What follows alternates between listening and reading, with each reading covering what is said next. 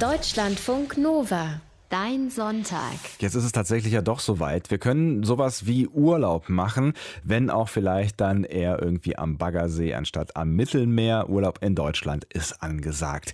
Und da das jetzt natürlich viele machen, besteht die Gefahr, dass zum Beispiel Campingplätze relativ schnell relativ voll sind, aber draußen sein, das geht natürlich trotzdem mit Rad und Zelt überall ganz legal, auch in einem Wohnmobil.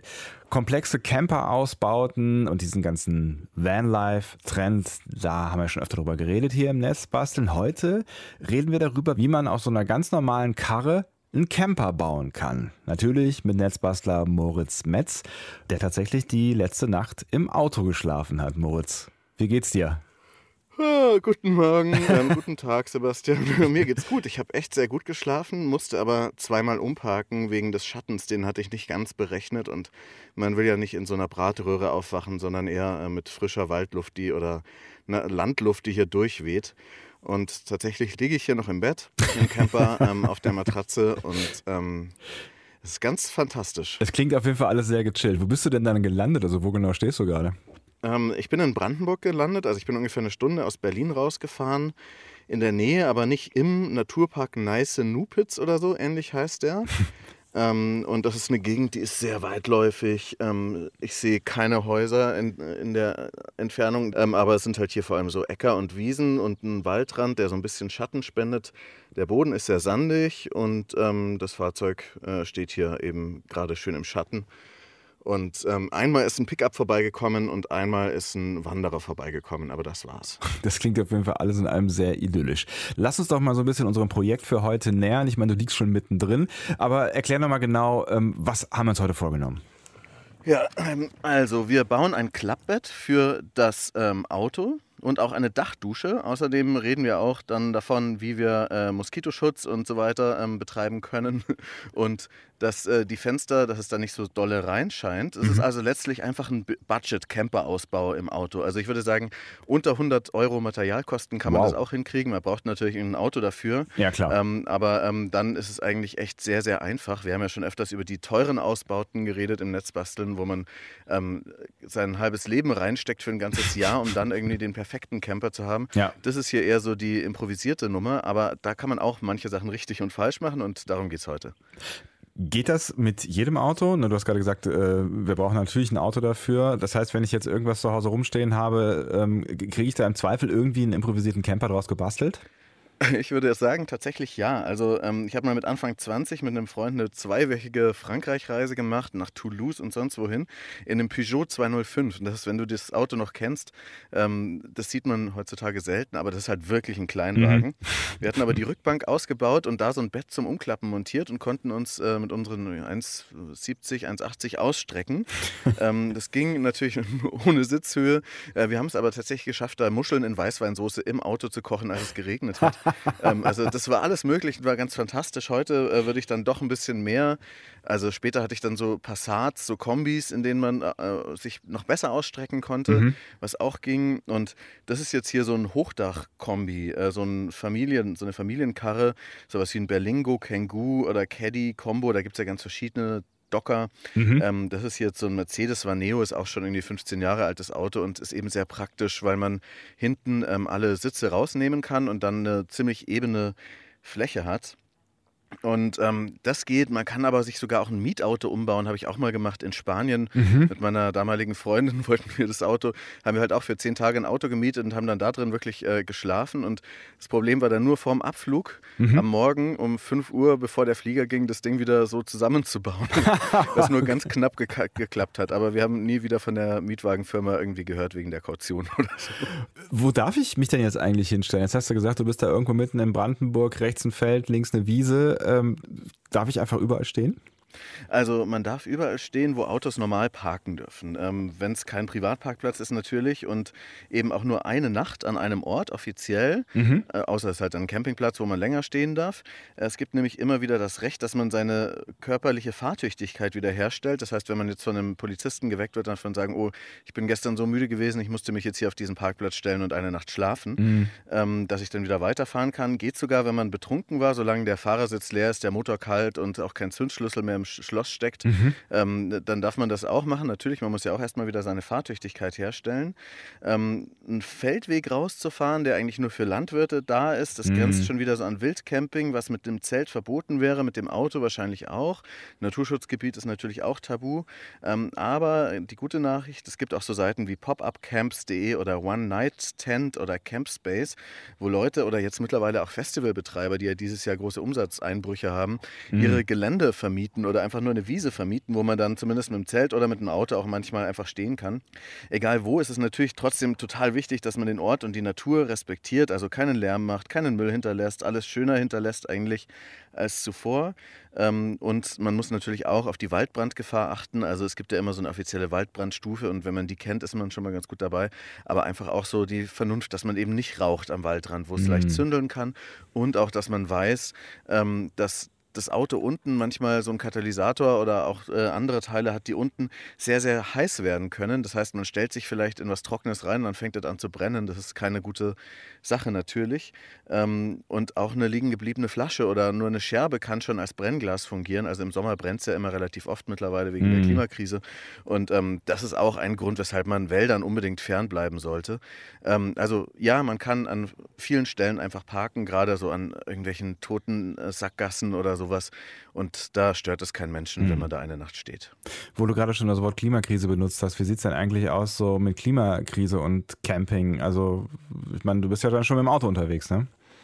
Ja, genau. Man äh, ist mit dem Auto unterwegs, erzeugt CO2. Ähm, wir hatten nach der letzten Netzbastelsendung, wo es um ähm, das Camper ausbauen ging, dann auch eine sehr kritische Hörerpost. Mhm. Ähm, der sagte, das ist ja eigentlich äh, auch ein bisschen heuchlerisch. Und natürlich stimmt es, es ist viel besser, mit dem Fahrrad unterwegs zu sein oder Klar. einfach nur wandern zu gehen ja. und mit dem Zug dahin zu gehen.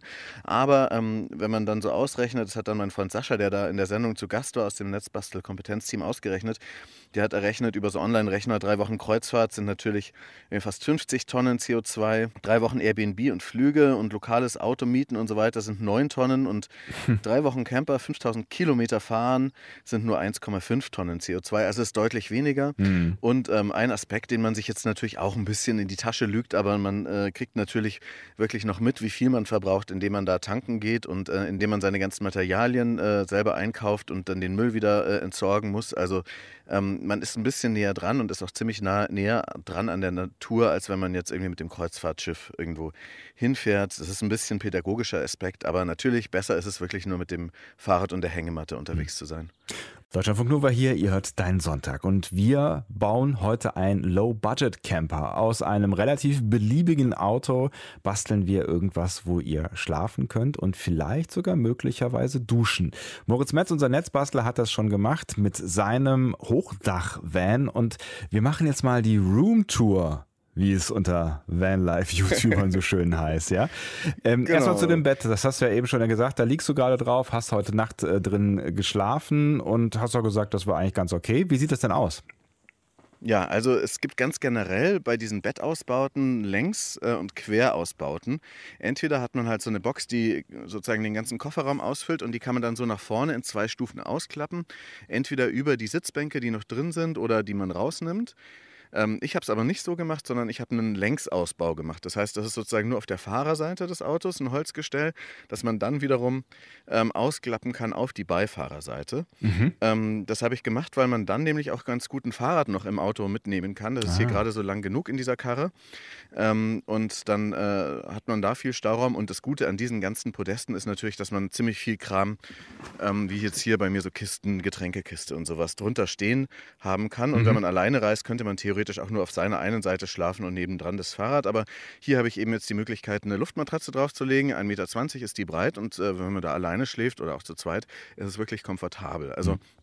1,20 Meter geht auf jeden Fall klar, da kriegt man auch schon eine Nacht zu zweit rum. Genau, eine Luftmatratze ist nicht ganz optimal. Ähm, das ist halt so ein Luftbett. Ne? Die Dinge haben auch immer wieder Löcher. Und als ich das dann heute Nacht, als ich hier ankam, aufgepumpt habe, war das dann nochmal zusätzliche Arbeit mit diesem Blasebike, da das so zu pusten. Aber mhm. das Geräusch war so krass davon, dass ich mir dachte, dass alle Wildschweine, die in der Nähe sind, jetzt denken, hier ist ein Riesendinosaurier, der so krass atmet, dass sie sich dann nicht zu mir hier hintrauen. Das war dann eigentlich ganz lustig. Das ist doch ein ganz ähm, positiver also Nebeneffekt also, eigentlich. Genau. Hilft auch beim besser durchschlafen. Das Schöne ist auch, also wenn ich jetzt hier diese Roomtour noch ein bisschen fortsetze, ich kann hier halt die Schiebetüren rechts und links ähm, auf- und zumachen des mhm. Autos. Ähm, ich kann alle Türen zumachen und der Fahrersitz ist komplett frei. Das heißt, ich kann auch einfach mal schnell umparken in Schatten oder wenn irgendwie, wenn ich hier nicht sein darf, wo ich bin oder wenn da irgendwas Lautes in der Nähe ist und ich will woanders sein, dann geht das einfach ganz schnell, weil der Fahrersitz frei ist und ähm, ich dann einfach mit meiner wiederhergestellten Fahrtüchtigkeit dann einfach weiterkomme. Jetzt hast du gerade eben erklärt, du hast so ein Längsgestell quasi gebastelt, wo du rechts noch ein Fahrrad nebenstellen kannst. Aus was ist denn das? Also ähm, wie hast du das zusammengebaut? Aus was äh, für Materialien? Also ich habe sogenannte Theaterlatten verwendet aus Kiefernholz. Die sind 35 x 55 äh, Millimeter, einfach so Holzlatten. Ähm, äh, die sind verwindungsfreier als normale Dachlatten, die oft dann, wenn man sie kauft, dann so ein bisschen schräg sind, weil die eigentlich quasi aus Kernholz sind, einfach aus dem Stamm. Die sind äh, so ein bisschen verleimt, dafür ein bisschen teurer. Die habe ich dann mit der Japansäge und mit der Kappsäge, das ist ein großes Teil, wo man sehr exakte Winkel schneiden kann, ähm, dann eben ähm, so zurechtgeschnitten und da ziemlich viele Versteifungen aufgebaut. Mhm. Man muss das Foto angucken, denke ich mal. Aber es ist einfach halt so ein Gestell, ungefähr 30 Zentimeter hoch, sodass genau ein Getränkekasten drunter passt. Mhm. Äh, und dieser Getränkekasten fungiert dann auch gleichzeitig als Fuß für ähm, das ausklappbare Gestell. Ah, okay. Mhm. Die Liegefläche, die ist dann ähm, sowas wie ein Lattenrost, also quasi wie man es vom Bett kennt? Nein, wäre auch möglich gewesen, aber ich dachte, das ist für die Luftmatratze nicht so ähm, praktisch. Ähm, deswegen habe ich so Multiplex-Sperrholz äh, genommen, 15 mm dick. Man hätte auch noch eine viel günstigere USB-Platte nehmen können, weißt schon, wie die aussehen, die mit so ein bisschen geschecktem Holzmuster aus Holzresten, äh, aber die sind so hässlich. Ähm, und dann hatte ich gerade diese Platte sowieso schon da. Es ist Ansichtssache, ne? ich bin ja ein großer USB-Fan. Ich finde die ziemlich stylisch, ja, ehrlich gesagt. Eine, aber das ist Geschmackssache. Es hat auch eine gewisse Ästhetik, kann man auch machen, aber ähm, ich denke auch, wenn man wirklich unter 100 Euro bleiben will, dann muss man auch USB USB wählen und äh, nicht diese Multiplex-Platte. Mhm. Ich hatte die jetzt halt in diesem Fall da. Ähm, und die Luftmatratze passte eigentlich ganz gut drauf. Und ähm, drunter, wie gesagt, kann man dann sehr schön diese Stützen äh, drunter stellen oder eben dieses ähm, Getränke dieser Getränkekasten. Schön auch, dass man äh, als Ordnungssystem hinter dem, ähm, also wenn man von hinten, da hat man dann auch so eine Schublade, da passen genauso Eurokisten rein. Ich stehe auf diese Euromaße, mhm. 60 mal 40 oder auch ähm, 40 mal 30.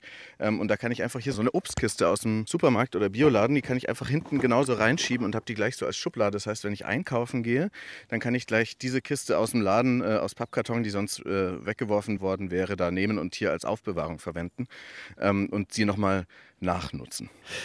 Wie machst du das mit der Liegefläche? Du hast ja eben erzählt, dass du die quasi einmal längs äh, klappen kannst. Ähm, wie genau machst du das technisch, dass das dann hinterher auch funktioniert und stabil ist? Da habe ich jetzt so ein Klavierband genommen. Das ist also ein Scharnier, was sehr, sehr lang und eben flach ist. Und das kann man dann an die Enden des Holzes, äh, an der, der Platten so ranschrauben. Da gibt es verschiedene Richtungen, wie man da schrauben kann. Ähm, ich habe mir ziemlich viele YouTube-Videos auch angeguckt, wie Leute das machen und war erschüttert, wie viele Leute das so machen, dass eigentlich das ganze Bettgewicht an nur ein paar dünnen Schrauben hängt, weil sie das sozusagen von unten äh, an dem äh, oder von oben an, der, an den auszuklappenden Platten befestigt haben. Ich habe es von der Seite reingebohrt und so geht es eigentlich ganz gut gut, aber man muss natürlich wissen, im Auto ist echt, alles sieht so einigermaßen rechtwinklig aus, aber eigentlich ist alles rund und irgendwie kein mhm. gerader Winkel. Ja. Das heißt, ähm, ich musste dann, um das Ganze dann wirklich klappbar zu machen, ohne dass die Sitze vorgeschoben werden müssen, auch noch ein bisschen mit der Stichsäge hantieren. Aber jetzt klappt das Klappen ganz gut und ich kann mich da drin ausstrecken und das ist ganz fantastisch. Das heißt tatsächlich, du hast auch eine Liegefläche, du hast ja eben gesagt 1,20 breit. Es ist auch lang genug, dass du nicht irgendwie äh, jetzt nur in Löffelchenstellung schlafen kannst. Genau, das ist lang genug, dass ich mich da ausstrecken kann. Die Matratze ist, glaube ich, 1,90 und ähm, so groß bin ich gar nicht. Äh, das ist hm. perfekt. Was ging denn noch besser am Bett, jetzt auch in der, in der Low-Budget-Version? Was könntest du noch optimieren?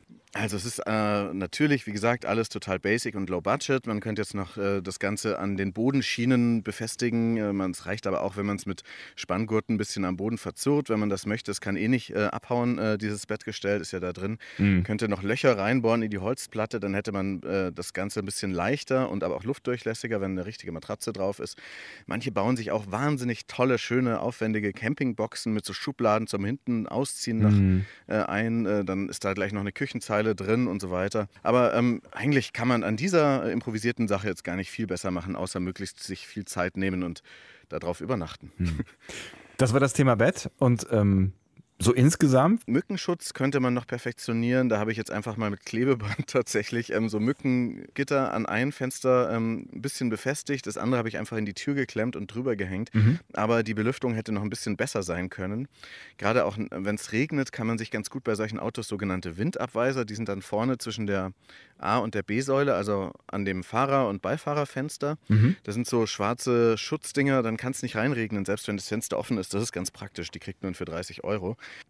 Und der Luftaustausch ist gewährt, weil natürlich ist da drin viel zu wenig Raum für die Luft für eine ganze Nacht. Da muss man unbedingt ähm, irgendwas offen haben und will dann aber auch nicht, dass da Mücken reinkommen. Klar. Man könnte das alles noch ein bisschen besser ähm, befestigen, auch vielleicht mit so speziellen einnähbaren Magneten, um dann entweder Vorhänge von innen oder eben auch Mückengitter von außen mhm. zu befestigen. Die sind super übrigens, diese Einnähmagneten. Da bin ich großer Fan von. Da habe ich auch einen Mückenschutz äh, gebastelt für meinen Bulli.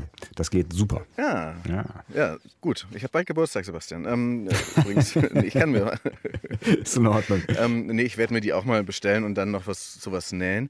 Ähm, ich habe jetzt aber erstmal, um innen keine Vorhänge aufhängen zu müssen, sondern ähm, das ein bisschen anders zu machen, habe ich mit so einer aus, aus Pappkarton so eine Schablone angefertigt und dann aus einer alten Isomatte, die außen auch noch silbern ist, ähm, wie das Auto, ähm, habe ich so Fenstereinsätze zugeschnitten ähm, das ist aber noch nicht optimal. Die kann man da so reinklemmen, aber es funktioniert noch nicht richtig gut und dunkel wird es in so einer Karre eh nicht richtig, weil da sind mhm. viel zu viele Fenster natürlich. Also ja, da könnte man noch wirklich weiter basteln. Es macht auch Spaß äh, und das kann man auch dann unterwegs machen, wenn man hier so am Waldrand nichts Besseres zu tun hat, als äh, sein Auto zu optimieren. Mhm. Ähm, ja, man könnte natürlich auch noch einen Kühlschrank äh, einbauen und äh, was ich, eine Dusche. Ah, wobei, Moment, die Dusche, die, die kommt.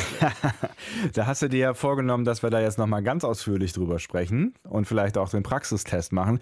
Und deswegen hast du da was improvisiert. Wie genau funktioniert das? Duschen unterwegs? Also äh, Duschen unterwegs gibt es natürlich tausend Möglichkeiten. Man kann einfach eine PET-Flasche nehmen und dann Duschbrauskopf draufschrauben oder einfach ähm, ein paar Löcher reinstechen in den Deckel und mhm. schon hat man eine kleine Campingdusche, mit der man sich so waschen kann. Ja. Vielleicht macht man die noch mit äh, einem Spanngurt oder Kabelbinder, so dass man sie dann wiederum an den Baum hängen kann oder sowas.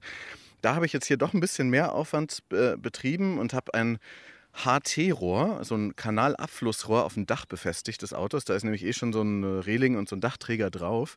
Und ähm, dieses Rohr dann mit so Gartenschlauchtechnik ähm, so verbunden, dass man eben da jetzt eine kleine Duschbrause vorne dran hat. Dann dreht man da das Wasser auf und da kann man sich eben vom kühlen Nass benetzen lassen. Äh, bei diesen 11 cm Durchmesser dieses Plastikrohr hat und 2 Metern Länge passen da 19 Liter rein. Das reicht eine Weile, wenn man sparsam duscht. Wenn man nicht sparsam duscht, dann reicht das nicht lange. Damit wir uns das so ein bisschen besser vorstellen können, wie das jetzt aussieht bei dir am Van, beschreib doch mal, wie sieht denn dieses HT-Abwasserrohr und diese Konstruktion aus? Ja, genau, das ist halt wie so ein graues Rohr, das ist mit ähm, solchen Kabelschellen und dann noch unten so umgebogenen Gewindestangen ähm, und dann aber auch wieder nur Kabelbindern, die das Ganze runterziehen. Ähm, sehr solide, ich bin damit schon auf der Autobahn 120 gefahren, auf dem Dachträger des Autos befestigt, zieht sich so über das ganze Auto, sieht ein bisschen aus wie ein Raketenwerfer, ähm, aber ist wie gesagt nur ein Wasserspeicher mit 19 Litern.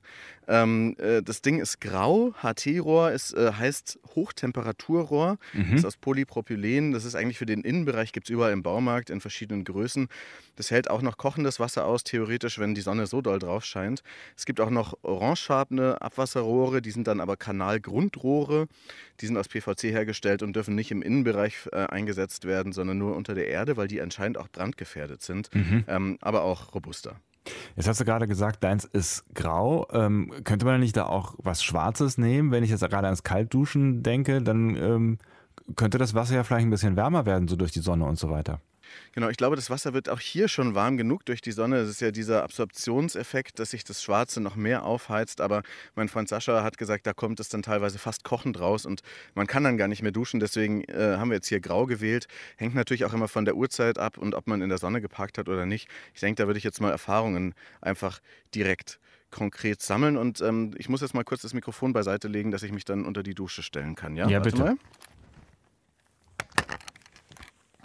So, jetzt ich, äh, bin ich tatsächlich zum ersten Mal nackt äh, im Radio. und ähm, es ist vorne an dieses äh, Rohr jetzt ein Gartenschlauchsystem angeschlossen und ähm, da gibt es ja diese verschiedenen Steckadapter und ich habe sogar so einen kleinen Hahn, den man auf und zudrehen kann und so eine kleine silberne Campingbrause-Dusche, die äh, auch einen kleinen Handgriff hat, was es sehr praktisch macht, dass man nämlich dann ähm, das Wasser ähm, nur dann rauslässt, wenn man es auch wirklich braucht. Dadurch wird das Ganze wassersparender. Hm. Und äh, das ist natürlich jetzt nicht so eine richtig komfortable Duschsituation, wo du wahrscheinlich jetzt irgendwie 20 Minuten drunter stehen äh, bleiben willst. Aber basic-mäßig funktioniert es, um sich ab und zu mal sauber zu machen, ja? Ja, das hoffe ich doch mal. Ich probiere das Ganze jetzt mal aus. Sehr ähm, gerne. Jetzt drehe ich mal auf. Ah, herrlich. Und jetzt kommt das Wasser, ah, jetzt kommt das Wasser raus und ich dusche mich jetzt nur an der einen Seite, dass ich nicht ich habe das an einem Stock mit Klebeband befestigt, mhm. gerade jetzt den Duschschlauch. Und das Wasser ist genau richtig erfrischend. Nicht zu kalt, nicht zu warm. Also so kann es eigentlich bleiben. Ich würde nicht sagen, dass ich da dieses schwarze System brauche, sondern grau, graues HT-Rohr ist ideal. Mhm.